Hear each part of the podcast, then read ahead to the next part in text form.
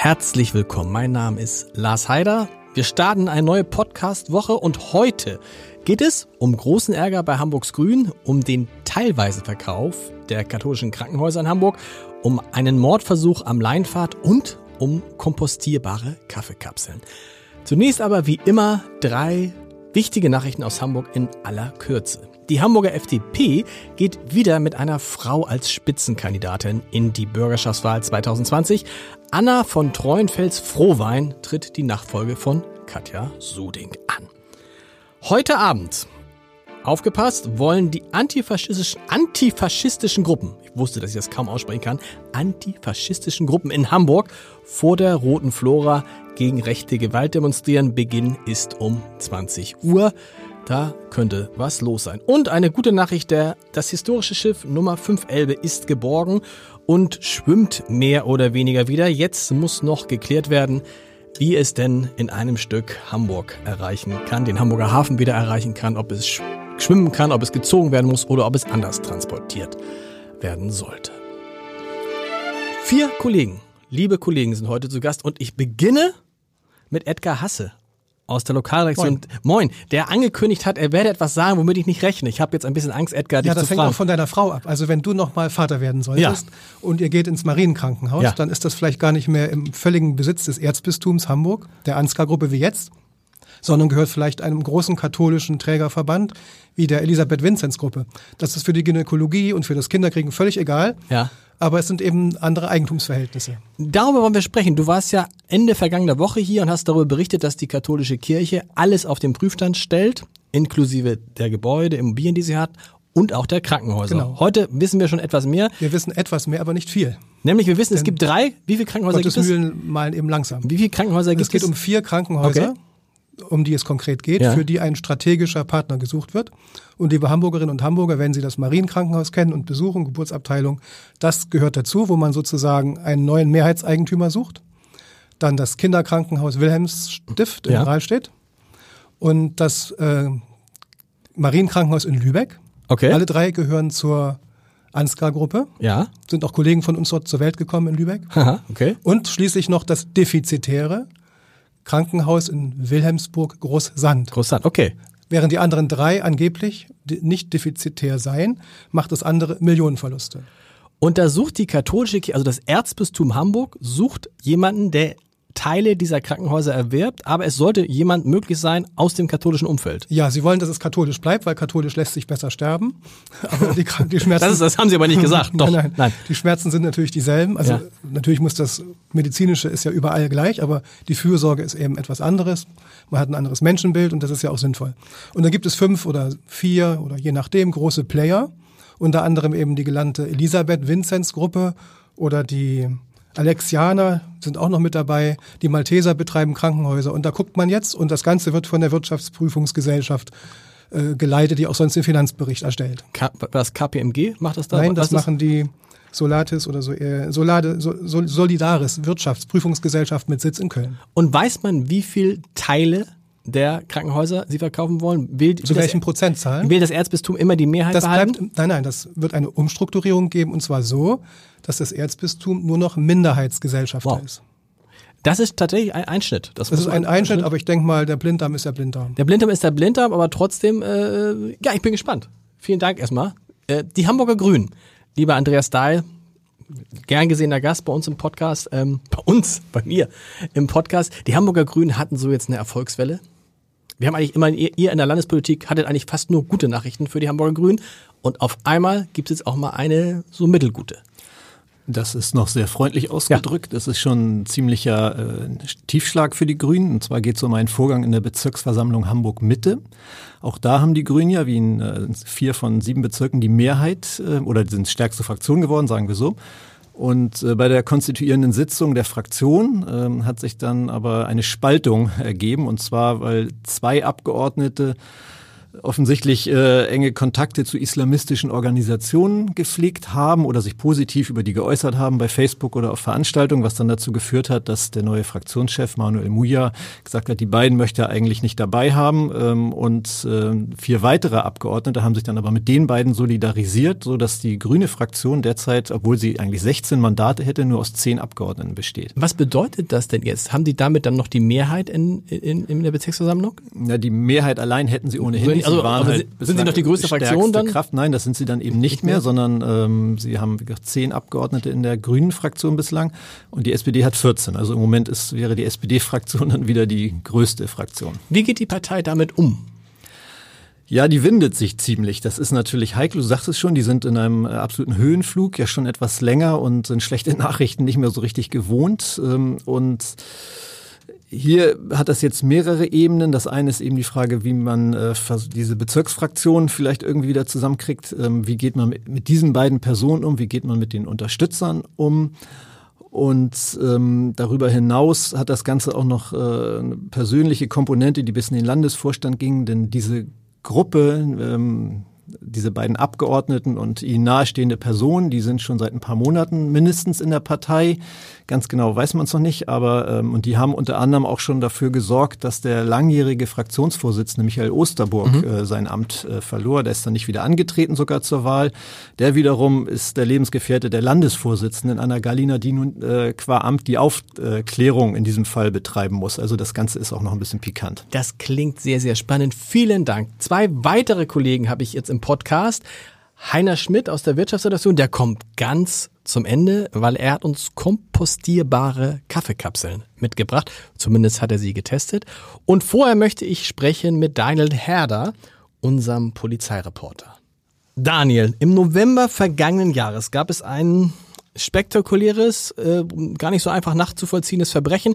Eine Frau ist am Leinfahrt, am vornehmen Leinfahrt, von einem Mann niedergestochen worden, richtig? Richtig, genau. Dabei handelt es sich um eine Wachfrau, die eine Baustelle dort bewacht hat. Und äh, es war dann ihr Ehemann, der sie von hinten niedergestochen hat. Es waren ungefähr zehn Messerstiche, der ihr in den Rücken versetzt haben soll. Während der bis Arbeitszeit? Die, bis die Klinge ja. abbrach. Ja. Ähm, während der Ab nein, nein, das war kurz nach der Nachtschicht. Da sollte okay. sie eigentlich abholen und nach Bergedorf zu einem weiteren Einsatz bringen okay. am frühen Morgen.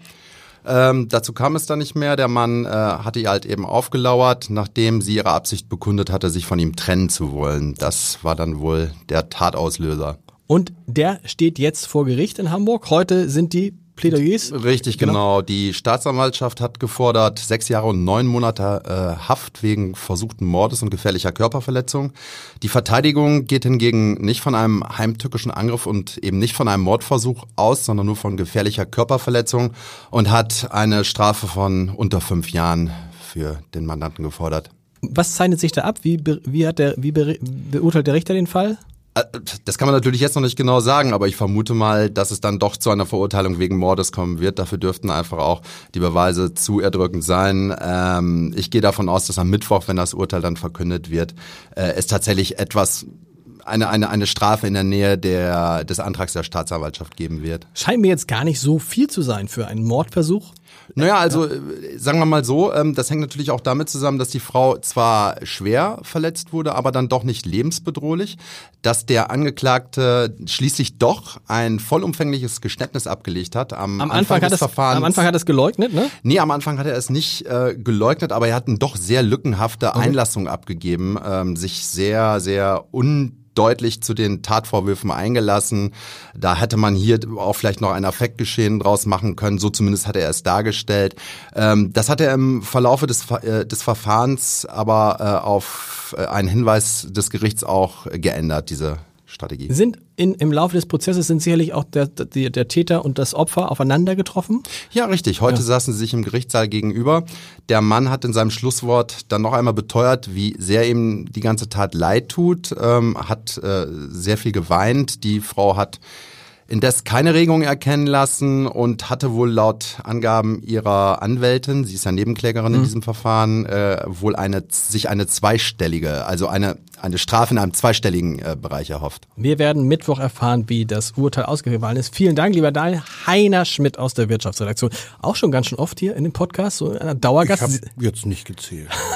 ich ich habe mich langsam dran gewöhnt. Immer, und ja, ihr testet ja immer dienstags im Hamburger Abendblatt, testet Ja. ihr immer Produkte von Hamburger Unternehmen, Ja. gern auch von Startups. Und heute bist du hier, weil ihr was Tolles getestet habt, nämlich kompostierbare Kaffeekapseln. Das ist ja immer der große Ärger. Ich verbiete meiner Frau ja immer diese Dinger zu kaufen, weil Ja. eine, ein riesiges, ein riesiges Müllproblem entsteht. Aluminium. Aluminium, großes, Und irgendwie, ne? großes Thema. Ja, Und ja, jetzt gibt es ja. das aber nicht mehr, dieses Müllproblem.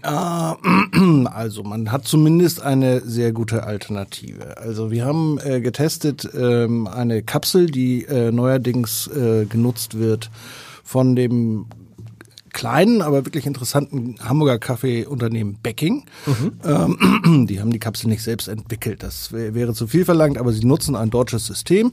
Und dieses System verspricht uns, wir haben die erste Kaffeekapsel, die tatsächlich ohne irgendeine Art von Rückstand ähm, in einem Komposthaufen innerhalb Biomüll? von äh, ja Biomüll äh, innerhalb von vier fünf Monaten verrottet. Das Ganze hat allerdings auch noch einen kleinen Haken. Ähm, Sagst du es den jetzt nicht den Haken? Ja, doch, den sage ich. Also, äh, A, ähm, die, diese biologisch abbaubaren Kaffeekapseln gibt's schon zwei, drei Jahre länger. Äh, die mh, Hamburger Stadtreinigung ist aber nicht besonders begeistert von diesen Produkten, weil sie sagen, es gibt da immer noch mal so kleine kleine Reste von von Dingen, die wir in unserem Kompost nicht haben wollen. Ah. Das mag bei dieser neuartigen Kapsel anders sein, so ist jedenfalls das Versprechen. Die Hamburger Stadtreinigung sagt aber, wir bitte schmeißt eure Kaffeekapseln und alles, was irgendwie Bioplastik sein soll, weiterhin in die graue Restmülltonne. Nicht in gelben Sack. Nicht in gelben Sack, äh, weil das sind ja. Verpackungen. Okay. Ähm, aber die Stadtreinigung möchte diese biologisch abbaubaren äh, Plastikersatzprodukte auch bitte nicht in ihrem Kompostmüll haben. Ist das der einzige Haken wahrscheinlich? Wie schmeckt der Kaffee? Der Schmack, Kaffee schmeckt sehr gut, wie jeder äh, ordentliche Spezialitätenkaffee, Langzeit geröstet, äh, sehr gute äh, Kaffeesorten, hat uns wirklich gut gefallen. Okay. Es gibt auch noch übrigens ein anderes Hamburger, kleines Hamburger Unternehmen, das sich spezialisiert hat auf äh, Bio- und Fairtrade-Cafés. Also die machen sich auch schon Gedanken darüber, was sie da verkaufen. Und auch die nutzen jetzt diese neuartige Kapsel. Kosten? Teurer als der normale Aluminium? Nein. Quatsch? Nein. Nein. Oh, nein, nein, nein. Wir vergleichen das mit dem gängigen System, Ja. dessen Namen ich jetzt hier mal nicht nenne, wo wir aber alle wissen, das ist äh, ganz, die Kapseln sind aus Aluminium, die sind noch mal eine Ecke teurer. Man muss natürlich auch wissen, so eine Kaffeekapsel, wenn man den den Kaffeepreis dann auf ein Kilo hochrechnet, Ist eigentlich Wahnsinn. äh, Ne? es ist Wahnsinn. Die genauen äh, Zahlen äh, kann man dann morgen im Abendblatt lesen. Sehr gut. Ihr vergebt immer, letzte Frage, maximal fünf Punkte. Ja. Minimum, mi- schlecht ist null Punkte. Wie viele Punkte habt ihr diesmal vergeben? Also wir haben, wir haben uns, weil es eben doch immer noch so ein kleines bisschen Zweifel gibt, ist das jetzt die ultimative äh, Kaffeekapsel äh, und es auch ein, zwei Tester gab, die mit dem nicht mit jedem Espresso ganz glücklich Okay. waren, haben wir uns für dreieinhalb, Dreieinhalb von fünf Punkte. Sternen. Vielen. Dank. Wir enden wie immer mit dem Leserbrief des Tages. Er kommt von Ides Eisentraut. Es geht insgesamt um die Debatte um Radfahrer nach dem schrecklichen Unfall äh, an der Alster und Ides Eisentraut hat da eine klare Meinung zu. Zitat. Wann startet der Allgemeine Deutsche Fahrradclub endlich mal eine in der Öffentlichkeit wahrnehmbare Kampagne zum verkehrsgerechten Verhalten von Radfahrern? Mir wird ganz anders, wenn ich an die auf uns zukommende Welle der E-Scooter denke. Wir hören uns morgen wieder. Tschüss.